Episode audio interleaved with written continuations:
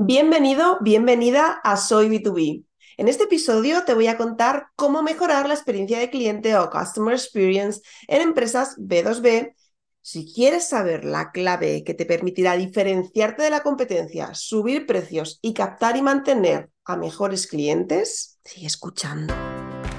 Soy Leticia del Corral y esto es Soy B2B, el podcast para los profesionales del business to business donde te acerco a personas, estrategias e ideas para hacer tu empresa más rentable. Yo soy B2B, ¿y tú?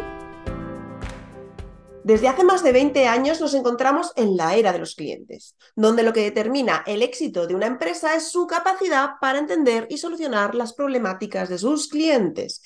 En un momento donde los márgenes B2B se están erosionando y se está produciendo la comoditización de los productos y servicios industriales, trabajar y desarrollar una buena experiencia de cliente será la clave que te permita diferenciarte de tus competidores, cobrar precios premium y atraer y mantener a mejores clientes. Todos los estudios son claros a este respecto. La mejora de la experiencia de cliente produce beneficios inmediatos para la empresa B2B en todos los niveles. Según un estudio de Salesforce, el 80% de los clientes B2B valoran su experiencia de compra con la misma importancia que el producto o el servicio. Y el 57% cambiaron de proveedor para mejorar su experiencia de cliente.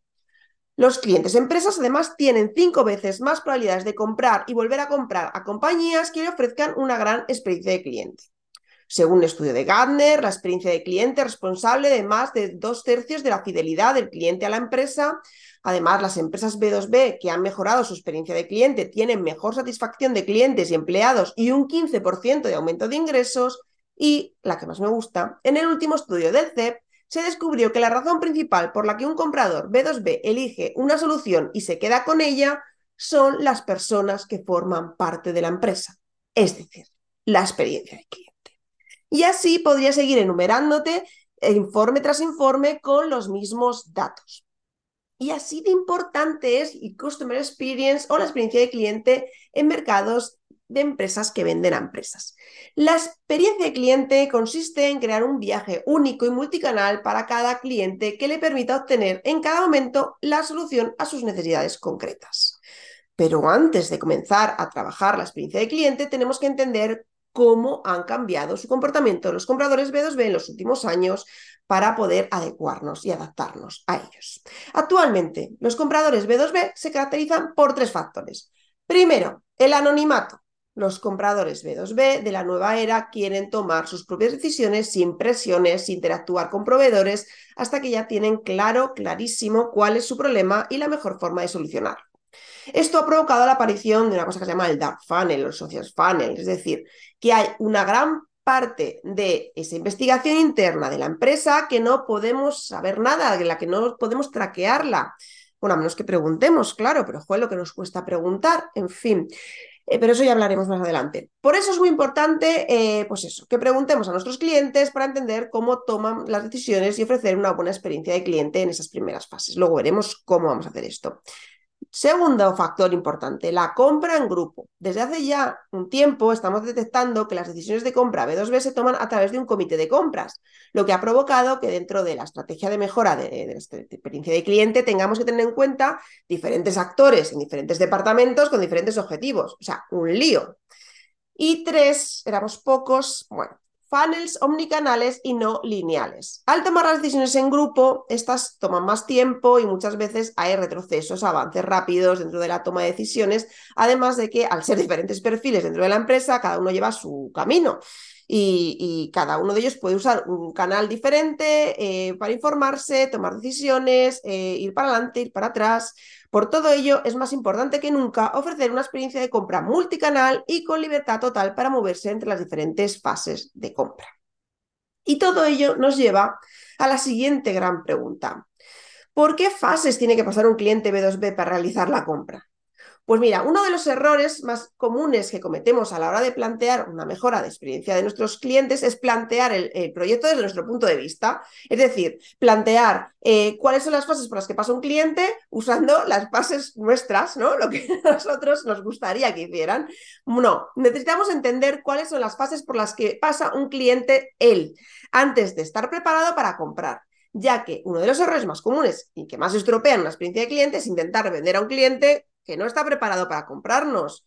Por eso, el proceso de compra desde el punto de vista de un cliente eh, suele parecerse a esto, ¿vale? Para que lo tengamos claro.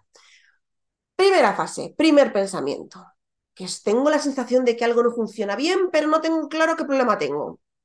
¿Vale? ¿Ahí le podemos vender algo? No. Segunda fase, búsqueda pasiva. Me voy fijando en diferentes opciones, pero sin poner energía en ello y sin considerarla seriamente, porque en realidad yo no pienso que sea un problema tan grave. ¿Aquí podemos venderle algo? No.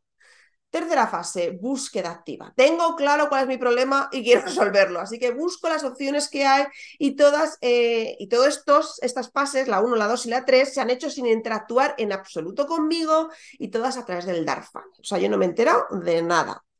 ¿Aquí le puedo vender? Bueno, pues un poco más, pero todavía no. Fase 4. Consideración. Ya tengo seleccionadas otras opciones y tengo claro lo que quiero y mis criterios de decisión. ¿Aquí le puedo vender? Sí, aquí le puedes vender, claro que sí, ¿vale? Pero tienes que haber trabajado antes para ser una de esas dos o tres opciones. Pero esto aprendemos otro día. Quinta fase, con, elige la mejor opción y, paga. sexta fase, consume, o implementa, usa el producto o servicio, ves si le gusta o no le gusta.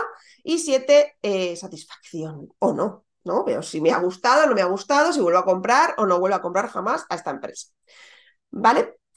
Aquí de lo que se trata es que entiendas cómo se realiza este proceso en tu cliente y cuáles son sus motivaciones en cada una de estas fases para ofrecer lo que tu cliente necesita en cada momento. También tienes que tener claro que estas etapas pueden durar horas o meses y tienes que saber cuáles son los tiempos en tu mercado. Porque no es lo mismo los tiempos de decisión para decidirte a pagar por un nuevo material de oficina que para implementar un nuevo CRM en la empresa, ¿vale? Entonces tienes que entender en qué mercado estás tú.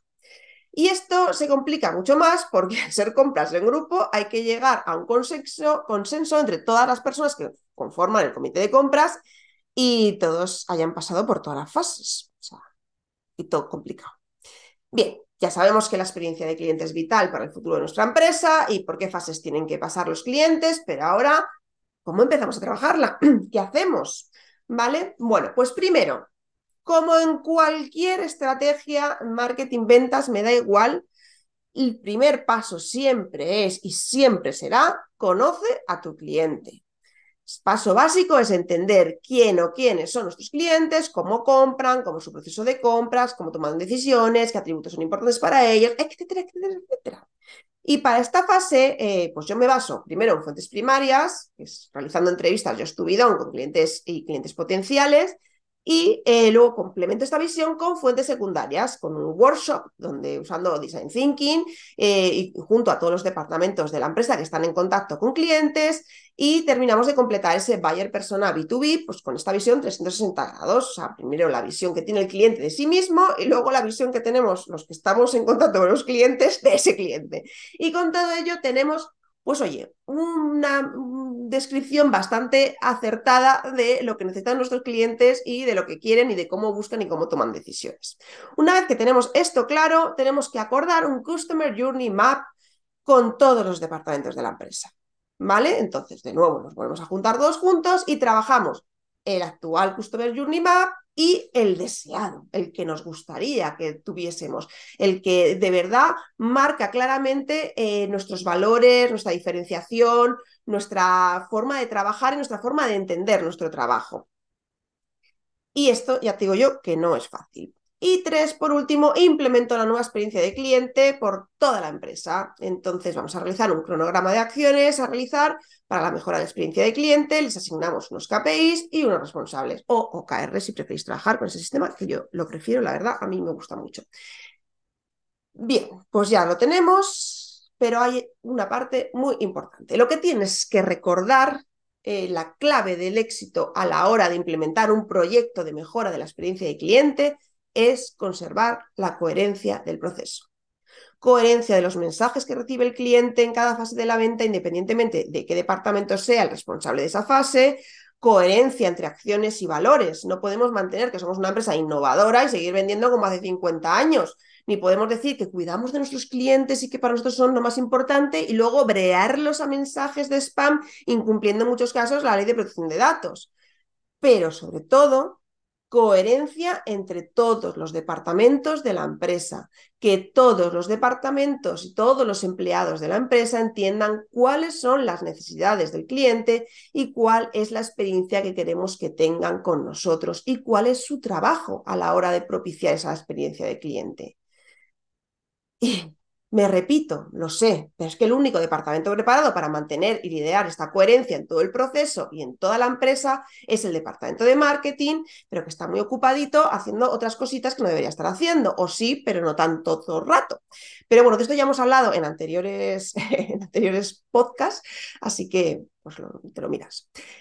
Así que dime, ¿quieres seguir compitiendo en precios hasta quedarte sin margen o prefieres tomar el camino menos transitado, diferenciarte de tu competencia y ofrecer una solución integral centrada en tus clientes? Pues ya me lo cuentas en comentarios. Un beso, chao, chao, nos vemos la próxima semana. Si eres B2B, suscríbete para no perderte nada y habla de este canal a otros B2Bs. Cuantos más seamos, más aprenderemos. Y recuerda, hay una forma más rápida y segura de hacer crecer tus ventas a empresa.